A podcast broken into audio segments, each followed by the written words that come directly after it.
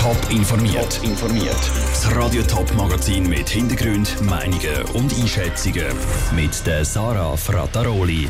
Warum die Bundesrätin Karin Keller-Sutter heute in äußersten Zipfel der Schweiz auf St. Margrethe gereist ist und wie es die Wölfe im Sarganserland immer häufiger schaffen, trotz Herdenschutz Schafzrissen, das sind zwei von den Themen im Top informiert. Der Abstimmungskampf und die Begrenzungsinitiative geht in die heiße Phase. Abgestimmt wird am 27. September und die Umfragen deuten zwar auf ein Nein hin. Aber der Bundesrat macht sich offenbar gleich Sorgen, dass es ein Ja könnte geben. Die Bundesrätin Karin Keller-Sutter geht darum auf eine richtige Tour durch die Schweiz, um gegen die Initiative weibeln. Heute Morgen war sie in der Ostschweiz und hat St. Margrethe ein Werk vom Zugbauer Stadler besucht. Der Niki Stettler war auf dem Rundgang dabei und hat das Argument vom Bundesrat gegen die Begrenzungsinitiativen auf Herz und Nieren geprüft. Als erstes hat er von der Karin Keller-Sutter wissen, was denn ein Ja zu der Begrenzungsinitiative für ein Unternehmen wie Stadler würde bedeuten. Die Züge, die produziert werden, gehen ins Ausland. Da ist der Beschaffungsmarkt der EU, wo die Schweizer Unternehmen Zugang haben. Und äh, da wäre natürlich äh, nicht mehr der Fall. WTO-Ausschreibungen gibt es weiterhin, aber der spezifische Zugang zum Beschaffungsmarkt der Europäischen Union, der wäre weg, wenn die bilateralen wegfallen würden. Es gibt Befürworter sagen, ja, es gibt für ganz viele andere Vorteile, eben zum Beispiel, dass man dann in so Zeug mehr Platz hat, zum Beispiel. Was sagen Sie auf das? Ja, über das stimmen wir nicht ab. Wir stimmen darüber ab, dass der Bundesrat den Auftrag hätte, Personenfreizügigkeit zu künden. Und wenn man die kündet, dann fallen automatisch die weiteren sechs bilateralen Verträge weg. Das sind die Verträge, die man ausgehandelt hat nach dem EWR 1992. Und man würde also auf den Stand 1992 zurückfallen.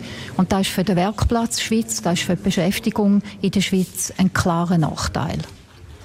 Jetzt im Hinblick auf die Arbeitsplätze heißt es immer wieder, ja, es gibt mehr Schweizer, die wieder in die Arbeit gehen können, vor allem die älteren Nicht-Beschäftigten. Das ist ja schon ein Vorteil, denn wenn man dann die Leute ab 55 sagen wir jetzt mal, immer weiter beschäftigen kann und nicht auf günstige Ausländer zurückgreift. Also die Freizügigkeit hat nicht zu einer Verdrängung geführt von der Schweizer Arbeitskräfte, sondern es ist eine Ergänzung. Äh, wenn Sie gerade jetzt anschauen, in der Firma Stadler, die könnten schlicht die Aufträge nicht ausführen, wenn sie nicht auch könnten auf äh, ausländische Arbeitskräfte zurückgreifen. Aber der Bundesrat will auch nur so viel Zuwanderung wie nötig. Und wir haben ja in den letzten Jahren sehr viel gemacht für die inländischen Arbeitskräfte. Jetzt gerade mit den Sozialpartnern zusammen ein Programm beschlossen äh, zur Förderung der inländischen Arbeitskräfte. Wir haben eine Stellemeldepflicht. Man privilegiert sie, wo es möglich ist. Aber es gibt Orte, wo man Fachrecht nicht findet. Oder es gibt Orte, wo die Schweizer nicht arbeiten wollen, äh, zum Teil auf dem Bau oder auch im Gastgewerbe. Die Bundesrätin Karin Keller-Sutter im Gespräch mit dem Niki Stettler. Auch der Chef von Stadler, der Peter Spuler, kämpft übrigens an vorderster Front gegen die Begrenzungsinitiative. Und das, obwohl der Peter Spuler jahrelang SVP-Nationalrat war. Also in der Partei, die die Begrenzungsinitiative eben lanciert hat. Und am 27. September wird ja nicht nur über die Begrenzungsinitiativen abgestimmt, sondern auch über das neue Jagdgesetz. Und dort kommen die Befürworter der Vorlage heute neue Argumente über.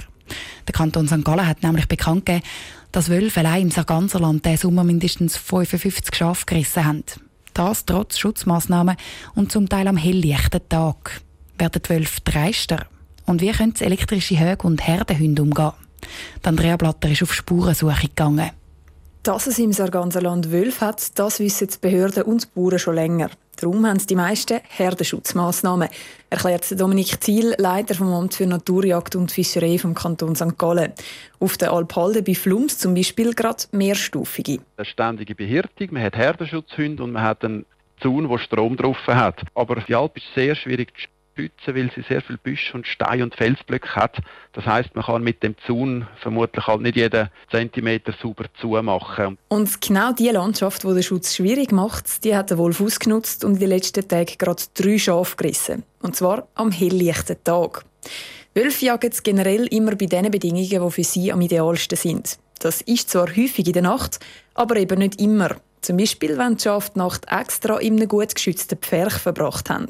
Am Morgen, wo man es rausgelassen hat, aber immer noch innerhalb von einem Zaun, haben dann die Wölfe gewartet und die vier Schafe gerissen. Wir gehen eben davon aus, dass es in dem Fall sich um Wölfe handelt, die spezialisiert sind und auch den Herdenschutz durchbrechen und die Schwachstellen finden oder sogar vielleicht sogar über den Zaun springen. Das ist auch möglich.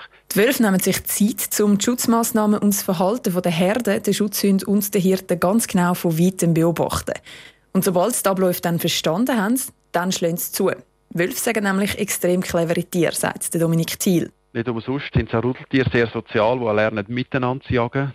Es gibt auch Aufnahmen, wo man wissen, dass das eine Tier, zum Beispiel der Hirte oder der Hund, ablenkt und der andere Wolf dann zuschlägt und die Tiere tötet im Hintergrund. Die sind sehr geschickt in dem. Und das sind eben Wölfe, die über Jahrtausende gelernt haben, auch ihre Jagdstrategie zu optimieren. Trotz aller Optimierung könnte der Wolf im Sarganserland und in der ganzen Schweiz bald schwieriger haben zum Schafjagen.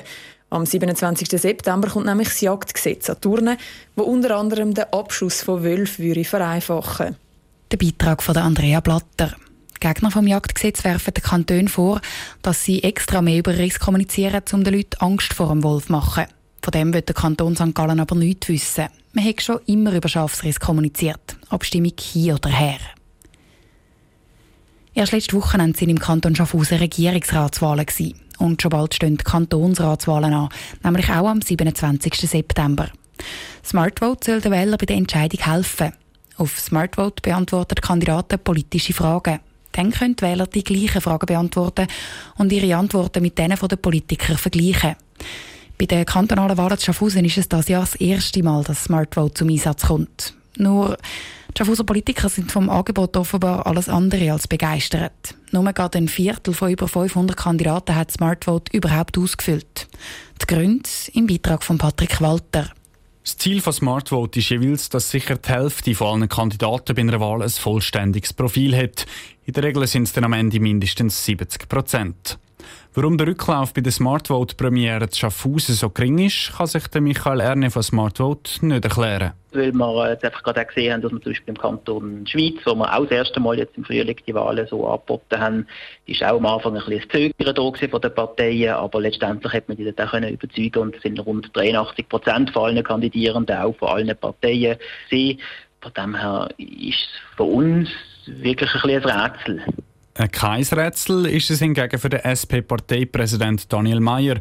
Er findet klare Worte, warum seine Partei sich dagegen entschieden hat, um mit allen Kandidaten mitzumachen. Smartvote hat uns angeschrieben und leider mit einer sehr, sehr auferschämten Offerte. Das hat uns ein bisschen vor den Kopf gestoßen. Wir mussten einfach sagen, es kann nicht sein, dass wir derart viel Geld für quasi Smartvote ausgeben Smartvote ist ein Verein, der nicht gewinnorientiert ist und nichts davon wissen, dass das Angebot teuer wäre.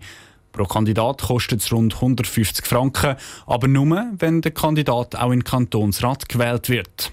Das kommt die grösseren Parteien natürlich teurer als die kleineren. Darum machen auch die anderen grösseren Parteien, namentlich die FDP und die SVP, nicht mit. Anders sieht es bei den kleineren Parteien wie der AL oder der CVP aus. Aber auch bei diesen Parteien haben bei weitem noch nicht alle Kandidierenden ihr Profil ausgefüllt.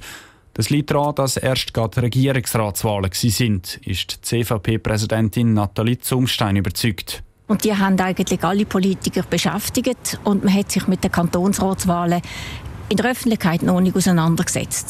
Sie glaubt darum, dass Smartvote jetzt von den Schaffhauser Politikern doch noch ein bisschen fleissiger ausgefüllt wird. Der Beitrag von Patrick Walter. So oder so, sehr hoch wird die Teilnahme nicht sein, weil eben die grössten drei Parteien im Kanton nicht mitmachen. Ihre Mitglieder können aber quasi einzeln mitmachen, wenn sie das wollen. Ob Smartword also überhaupt braucht im Kanton Schaffhausen, das hören wir dann heute Abend im Top informiert, kurz vor dem 6. Top informiert, auch als Podcast. Mehr Informationen gibt es auf toponline.ch.